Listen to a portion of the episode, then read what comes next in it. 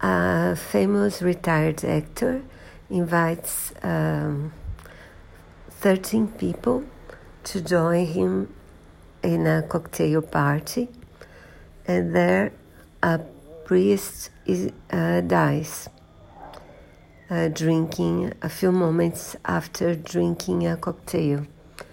Poirot is in the party as well, and a few months after that, there is this.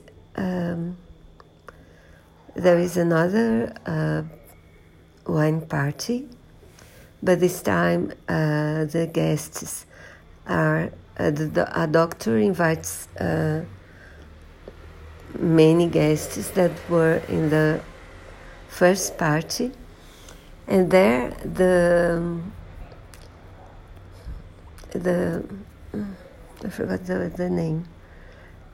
The doctor, the the owner of the party, he's the one who dies. And then Poirot gets involved in discovering everything. It's very well told, as always, and um, you are kept guessing all the time.